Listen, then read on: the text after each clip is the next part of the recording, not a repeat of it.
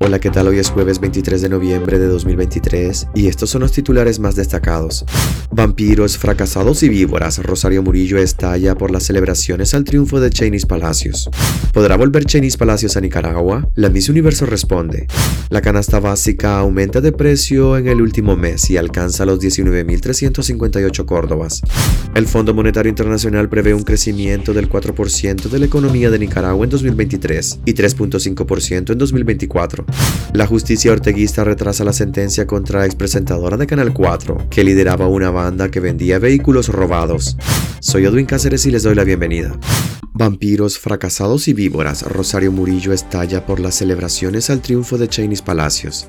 Rosario Murillo reaccionó furibunda a las celebraciones que se han visto en Nicaragua tras el triunfo de Cheney's Palacios en Miss Universo y advierte que no admitirá provocaciones maquilladas de quienes según ella pretenden convertir un lindo y merecido momento de orgullo y celebración en golpismo destructivo. La vocera del régimen publicó este miércoles un extenso comunicado donde acusa a los opositores y medios de comunicación independientes de querer provocar supuestamente un nuevo levantamiento popular contra la dictadura. El escrito de seis páginas de Rosario Murillo el que no se atreve a mencionar el nombre de Cheney's Palacios no se compara con la casi obligada y desganada comunicación de felicitación publicada el fin de semana tras su triunfo en Miss Universo, que fue apenas de 115 palabras sin la firma de los dictadores.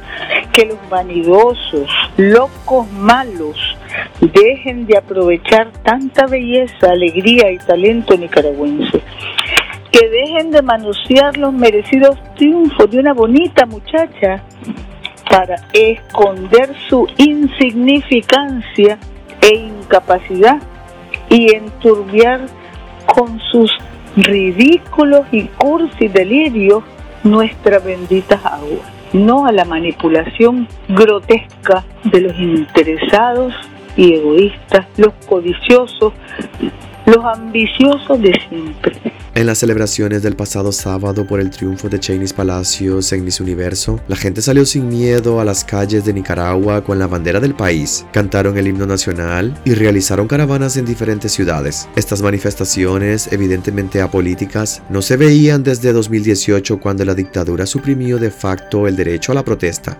¿Podrá volver Cheney's Palacios a Nicaragua? La Miss Universo responde.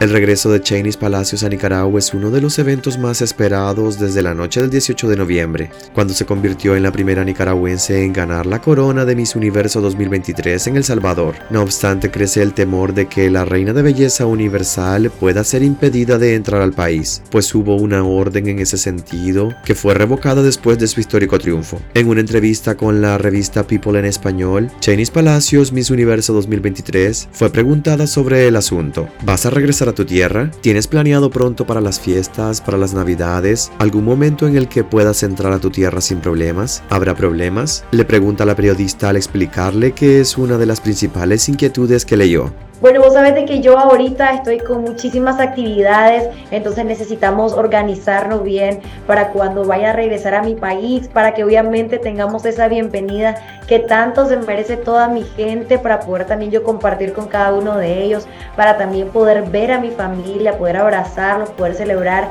de manera personal con todos ellos. Y sí confío en que vaya a ser dentro de unos pocos meses la canasta básica aumenta de precio en el último mes y alcanza los 19.358 córdobas. Los nicaragüenses desembolsaron en octubre 19.358 córdobas para comprar los 53 productos que componen la canasta básica, unos 26.77 córdobas más que en septiembre, según datos del Instituto Nacional de Información de Desarrollo. De enero a octubre el precio de la canasta básica presentó un incremento de 335 córdobas. Entre los productos que subieron de precio están la libra de frijoles que costó 36.13 córdobas, la docena de huevos que se vendió a 71.11 córdobas, y la libra de queso que se mantiene al alza y alcanza los 131 córdobas. Según el Instituto Nacional de Información de Desarrollo, los 23 productos que componen el rubro de alimentos básicos, como carnes, lácteos, huevos, cereales y perecederos, alcanzan unos 13.698 córdobas. El Fondo Monetario Internacional prevé un crecimiento del 4% de la economía de Nicaragua en 2023 y 3.5% en 2024.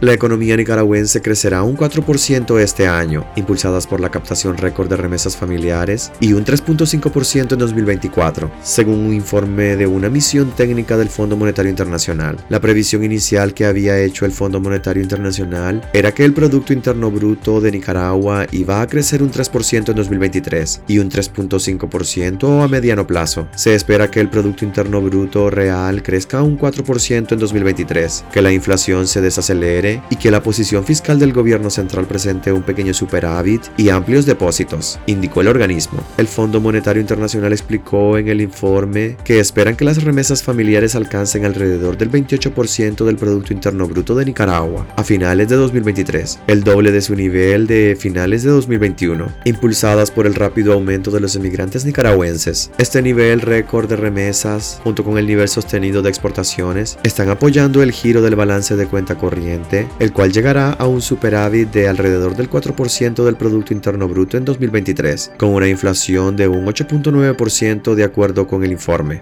La justicia orteguista retrasa la sentencia contra expresentadora de Canal 4 que lideraba una banda que vendía vehículos robados.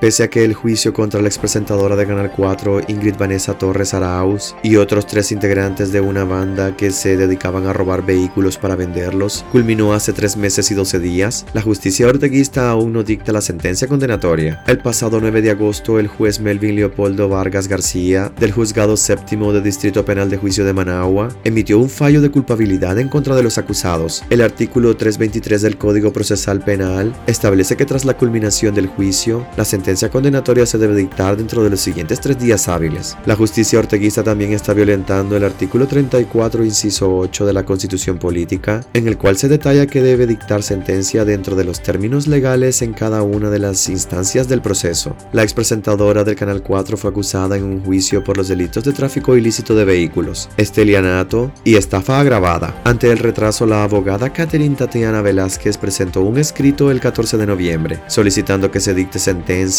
pero siete días después el juez no se ha pronunciado. La expresentadora de Canal 4 fue detenida el 18 de marzo del presente año, y al momento de su detención la policía le ocupó un vehículo Toyota color blanco que ya tenía listo para poner a la venta. En total se contabilizan 20 víctimas entre compradores que fueron estafados y empresas y personas que se dedicaban a rentar vehículos. Cabe destacar que en el debate de pena, la fiscalía solicitó 40 años de cárcel para la expresentadora.